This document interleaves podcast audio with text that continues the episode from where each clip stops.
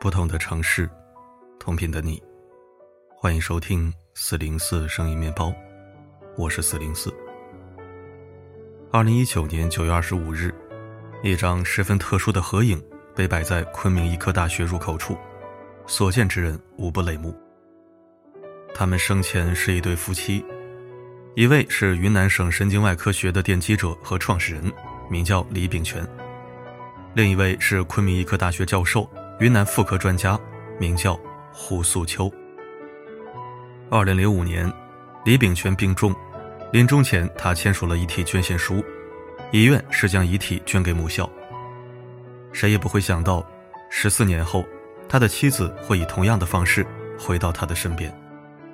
临终之际，胡素秋说：“这样，能感觉到他还和我在一起。”身为医学教授，视作无语良师。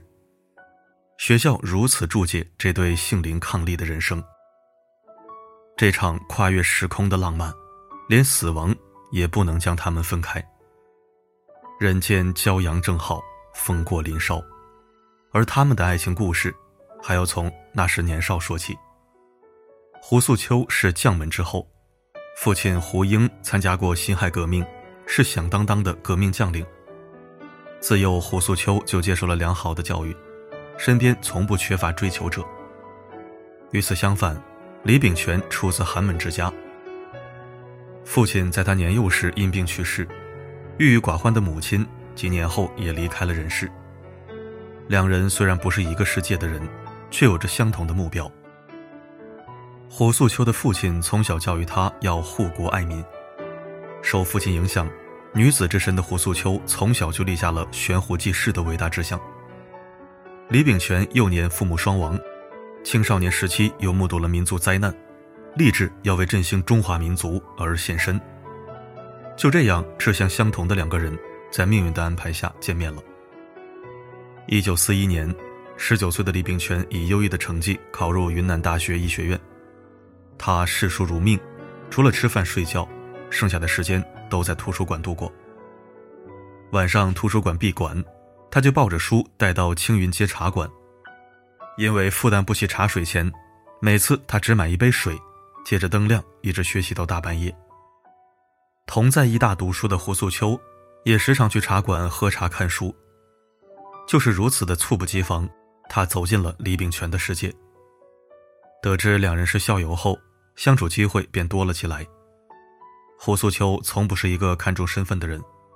他爱慕李炳全的品鉴不移、自强不息、努力钻研、勤学刻苦，而且最重要的是，他对他一往情深。起初，胡父得知自己的女儿要嫁给一个穷小子，心里有些介意，但当他了解到李炳全的品行以及他对女儿的爱护时，心里的介意荡然无存。一九四八年，刚参加工作的李炳全用自己攒了很久的钱买了一支钢笔。那是当时最流行的派克钢笔，他把这支笔送给了胡素秋，并正式向她求婚。胡素秋欢喜极了，毫不犹豫答应了下来。一年后，他们从同学结为夫妻，从此白首不分离。李炳全和胡素秋是新中国的首批医师，怀揣着一片赤诚之心，为中国医疗奉献青春。李炳全在神经外科。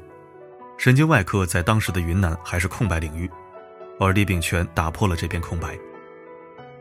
一九五四年，李炳全争取了医院同意，创立云南省首个脑系科门诊，并完成了云南第一台开颅手术。之后，他为一个十一年癫痫病史并且左侧偏瘫的十六岁男青年实施人体大脑半球切除术，手术大获成功，患者术后恢复了行动能力，甚至可以参加工作。此后多年，他以极为精湛的医术，从生死边缘抢救回了无数患者的生命。他是云南省神经外科学的奠基者和创始人，被称为云南开颅术第一人。胡素秋在妇科也不甘落后，他是云南著名妇产科学家，运用十余项医疗技术，成功实行了将近二十余种不同类型的妇科手术。奋战一线的同时，他著下我国首部关于妇科卫生健康的书籍《妇女更年期卫生》。夫妻二人对医学爱得深沉，从未离开过自己的工作领域。胡素秋腹部动过三次手术，李炳全都无法陪伴。即使在胡素秋子宫切除手术中发生大出血休克，李炳全仍有危重病人要抢救，无法脱身。面对他人微词，胡素秋只是淡淡说了一句：“我懂他，不要紧。”多年后，上了年纪的胡素秋在走路时不小心摔了一跤，被诊断为脑出血。将近七十高龄的李炳全放心不下，亲自操刀，将妻子从鬼门关拉了回来。后来，在几个儿女的回忆中，父母两人鲜少有什么表面上浪漫的时刻，可他们看对方的任何一个眼神，在茶余饭后彼此对各自工作的谈资，都充满着理解和深情。一心扑在医学上的李炳全，曾不止一次地对妻子提到捐献遗体的事情，这是因为可供教学和科研用的遗体太少了，按照教学要求。医学本科的学生要二至三人实习解剖一具遗体，但由于数量不够，昆明医学院是三十二到三十五个学生共用一具遗体。别说是学生，就连老师的临床科研也不能满足，让李炳全深感忧虑。二零零五年，躺在病床上的李炳全知道自己时日不多了，他和家人交代了自己的身后事：捐献遗体，把骨架做成标本，以供医学研究。我做了一辈子的医生，死了以后也要拿这身臭皮囊为医学做一些贡献。学生在我身上练熟后，病人就可以少受些痛苦。我患过脑腔梗、高血压、血管硬化，可以做病理解剖。解剖切完用完之后，再做成一副骨架供教学使用。在那个年代，都讲究人死后要入土为安。如果连坟头都没有，家人该如何怀念他？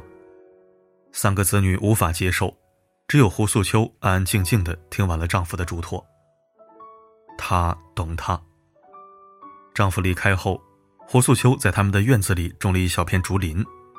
此后十年时间，竹子长得比小楼还要高，今已亭亭如盖矣。胡素秋回想起了那年青春，面对父亲的不允，她语气坚定地说：“病全贫贱不移，自强不息。”他尊重我，爱护我。最重要的是，他有一颗以民族大义为重的赤子之心。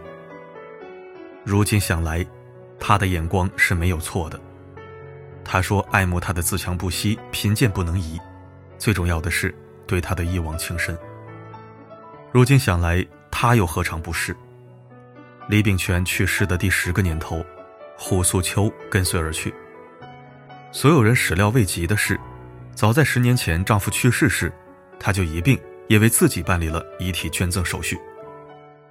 眼角膜、进口晶体、脾、肝、肾等供给给需要的病人，然后再解剖，骨骼制成骨架悬于解剖室。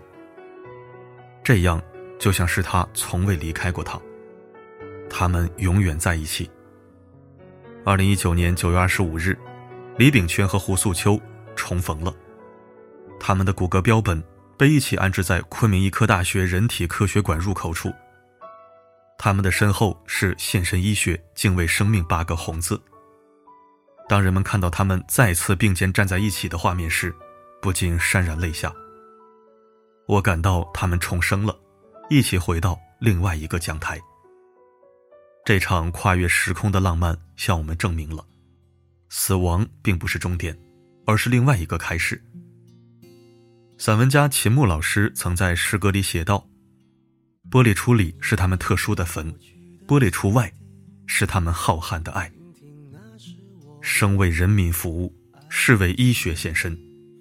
他们以无私的方式实现了永生，他们永远相依，万代不离。”有网友说：“生平第一次看到骷髅骨架的时候，心中没有一丝一毫的害怕与恐惧。”也许人类文明就是要靠这些心怀大爱的人的推动，才能实现真正意义上的进步。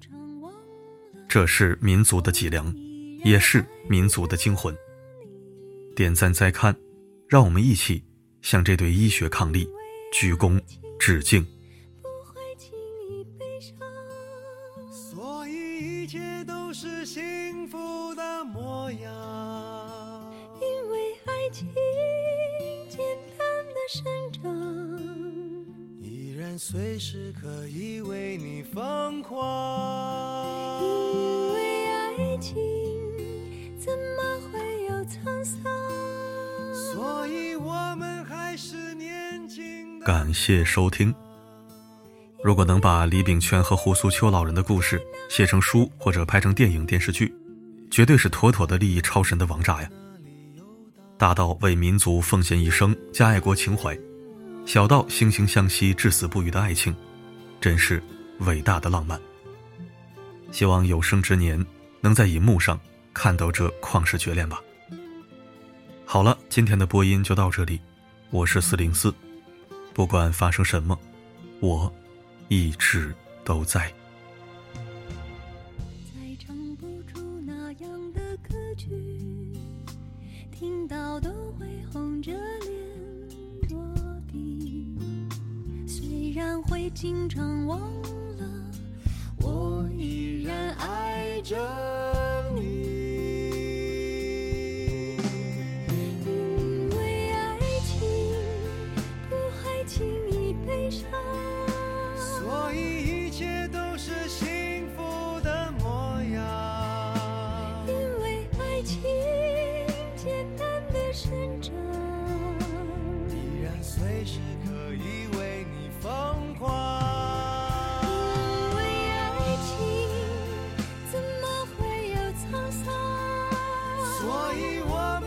是年轻的模样，因为爱情在那个地方，依然还有人在那里游荡，人来人往。